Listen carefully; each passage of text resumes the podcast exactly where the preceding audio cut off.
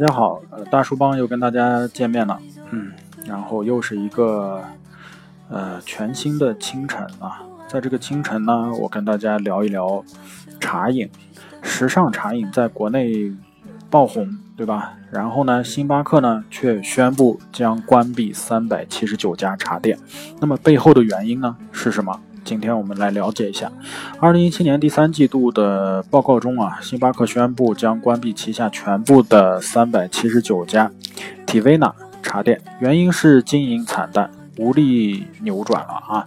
呃，并表示这些店铺大部分将于二零一八年春季关闭。那么，距离呢其二零一二年以六点二亿美元的价格收购近三百家 Tivana。啊，那么仅仅过去五年，那么本来呢，按照星巴克的计划，这五年体瓦纳要新增到一千家门店，但如今呢，反转成如此大刀阔斧的清盘，是否意味着星巴克已经放弃了茶饮的生意呢？现在看来啊，这更像是以退为进的选择。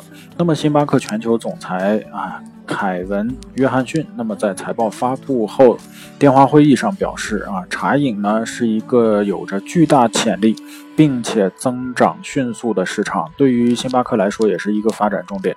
之前的茶店呢表现其实不是太好，长久以来呢没有起色，所以呢未来会用更多的创新方式来做茶。那么换一个方式来卖茶，一九九七年一对夫妻开创了啊。茶瓦纳品牌啊，在呢星巴克收购之前，茶瓦纳一直以呃卖装组的散茶，也就是说是散茶为主啊。那么基本模式呢是全球采购，配成特种茶叶，品牌化线上和实体店。同共同来售卖啊！作为全球最大的咖啡连锁巨头，星巴克提出呢，要像经营咖啡店那样经营茶。所以呢，呃，于收购茶瓦纳的次年啊，就在纽约曼哈顿首屈一指的富人区呢，开启了一家茶吧。提供多种茶饮料，冰茶呢、散茶和配制茶。除此以外呢，还有甜呃甜品和轻食啊，但没有咖啡。呃，显然这样的模式呢并不凑巧。二零一六年呢，据外媒报道啊，星巴克宣布将关闭旗下四家茶吧，其中三家位于纽约的茶吧改造成咖啡店，呃，而于洛杉矶的一家呢会彻底关门。那么硕果仅存的一家呢，在西雅图作为试点，呃，单独的茶生意看来啊非常难。那么，但茶瓦纳的品牌呢，却在一定程度上弥补了星巴克的茶饮业的短板。那么也就是说，星巴克首席啊财务官指出。不管是在星巴克店铺还是其他零售渠道，查瓦纳表现都非常不俗啊！自从五年前收购查瓦纳后，星巴克在美国的市场茶叶增长了百分之四十。那么中国市场的。呃，增长也可圈可点。二零一六年八月，星巴克在中国的门店才正式引入茶瓦纳品牌，推出两款本土化冰摇茶。呃，根据当时的媒体报道，星巴克中国呢表示会在对市场环境进行综合评估的基础上决定是否开设茶瓦纳门店。尽管目前看来啊，这个计划呢随着星巴克全球茶店的关停化为泡影。那么，但查瓦纳的表现呢，却给了星巴克管理层更多的信心。数据显示呢，在推出不到一年的时间，中国和日本市场的茶业务啊，提升超过百分之六十。那么，去从去年开始啊，呃呃，网红茶店突然在中国消费市场爆火。二零一六年下半年，因呃茶味啊，那么因为就是。因原因的因，味道的味啊，因味茶宣布获得刘东、刘强东五亿 A 轮的融资啊，喜茶和奈雪也分布分别公布一元一亿元啊，一元一亿元的融资啊。那么时尚茶饮呢，成为资本关注的小风口。那么有媒体统计，截止二零一七年六月，时尚茶饮共获得融资十三亿人元啊。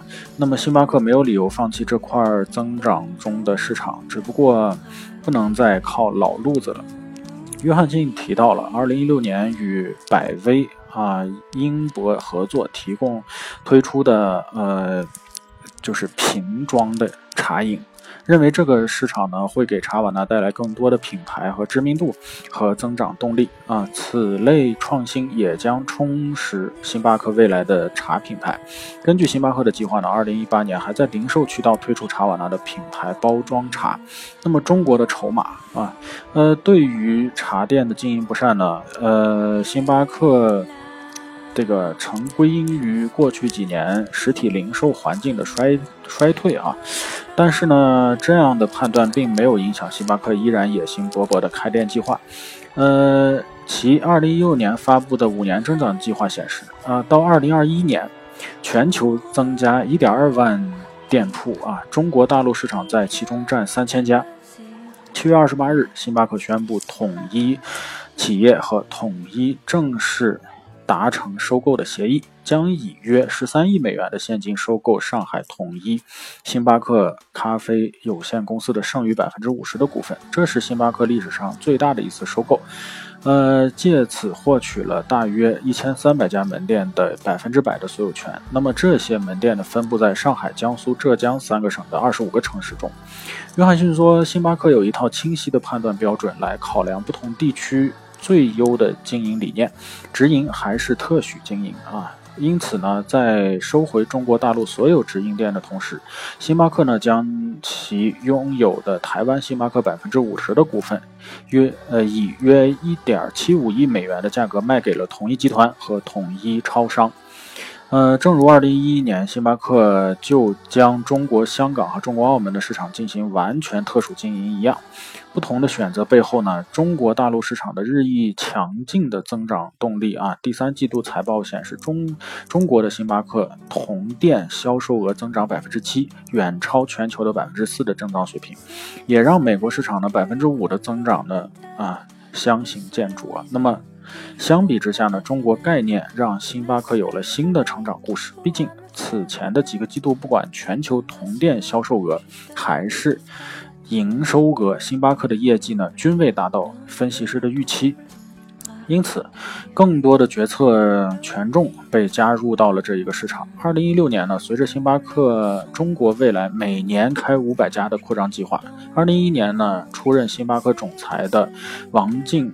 因啊升任中国区 CEO，那么这也是有史以来星巴克首次设立职务。中国企业家记者啊，即到注意到二零一七年的二季度、三季度的财报发布以后的电话会议，王静英的列席参与啊，也是其中唯一一个海外市场负责人。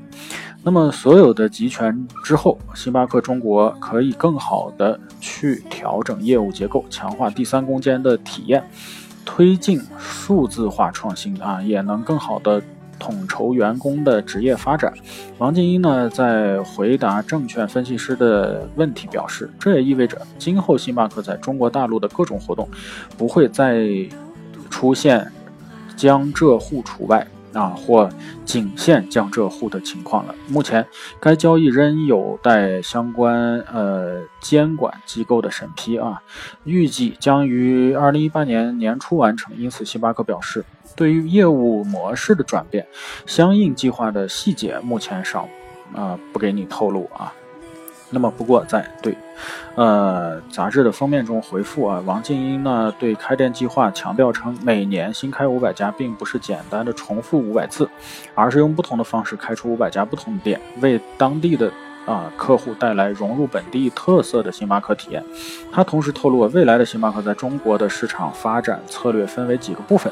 第一个部分呢是上海、北京等在内的十余个战略城市。第二呢，包括昆明、成都等增长潜力和前景非常广阔的市场，加大培育新客户。第三呢，就是尚未进入的城市，将在评估当地经济状况以后进行推进。那么未来的星巴克是什么样子呢？中国市场的变化确实让星巴克总部不得不刮目相看。比如社交网络的发展，二零一七年二月，星巴克首发新呃用心说，那么用户可以直接在微信上买一杯星呃星巴克的咖啡，并附上文字、图片或者视频祝福给微信好友啊，每次赠礼平均花费费时间不到一分钟。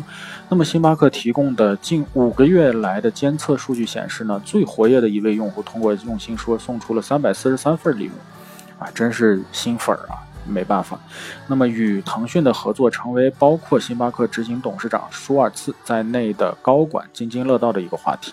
据说呢，在星巴克的全球股东大会上，有股东对星巴克这个服务很感兴趣，追问什么时候会在美国推出呢？中国市场的消费者更像一个数字原住民啊，那么在这方面呢，比美国市场要先进。舒尔茨这样认为，也是这样去做的。实际上，强调自己是一家科技公司的星巴克，新技术的铺垫由来已久。如今呢，美国星巴克的自营店中呢，移动支付订单占。已经占比增到百分之三十，那么手机下单支付的数量呢，也增到了百分之九，这一度造成了店面拥挤不堪啊。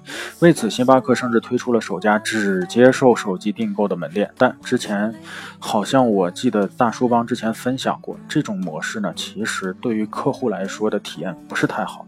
为什么？因为客户都在等，因为手机下单你不可能马上就喝到，等待的客户体验是非常差的。啊，而将有着深厚科技背景的约翰逊啊推向前台，也能看到星巴克对于数字科技的重视。约翰逊呢，曾经在微软有过十六年的工作经验啊，担任微软的 Windows 和在线部门的负责人，负责微软呢竞购雅虎的业务，并曾在二零零八年至一三年期间担任杰。呃，杰科网络啊的 CEO，整个零售业务呢都会受到数字化的巨大冲击，所以未来的零售赢家是那样的企业，他们能找到一种优雅的方式提供店内体验，同时也提供数字化体验。那么这就是重点了，星巴克将此称为啊博赛零售。那么在这个未来的零售想象中，店铺体验和数字化是缺一不可的两翼。目前看来，约翰逊呢主要领先这个领衔啊数字化革命，而另一个重要的任务呢就落在了刚刚卸任的 CEO 舒舒尔茨身上，那就是打造星巴克的高端品牌。曾经呢，星巴克以一股新鲜的风尚啊吸引了全世界的目光，呃，在其到逐之处呢都掀发了咖啡的热潮，但如今呢，已经很难说那些星巴克和麦当劳混为一谈的人。一旦一样的东西变得无处不在，对所有人的吸引力就会下降。约翰逊很清楚这一点。他说：“星巴克推出高端的咖啡馆，正是为了避免这一个情况。”那么这一项目呢？舒尔茨亲自督战啊，这是一个对咖啡有着狂热。激情的创始人，我哪儿都不去，就在星巴克舒尔茨做。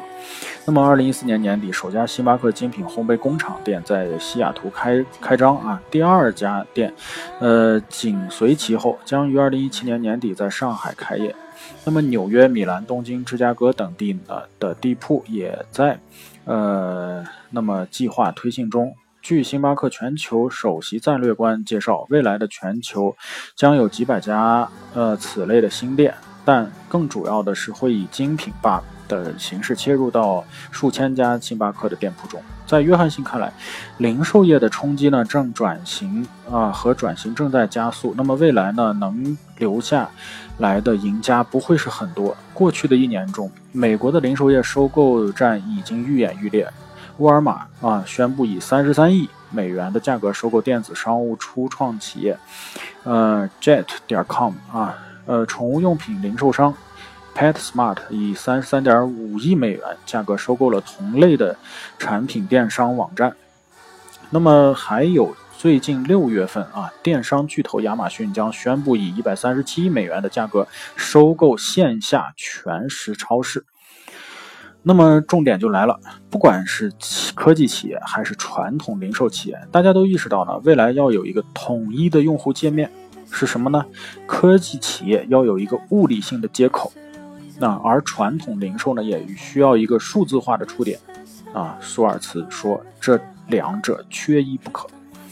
在大叔看来呢，这也的确是趋势，但其实呢，我觉得说趋势似乎有点遥远啊。其实这样的这样的改变无处不在啊，哪怕是在我们内陆城市的名为三线城市的这个山西太原啊，我们未来的商铺呢也会是这样的，是什么样子呢？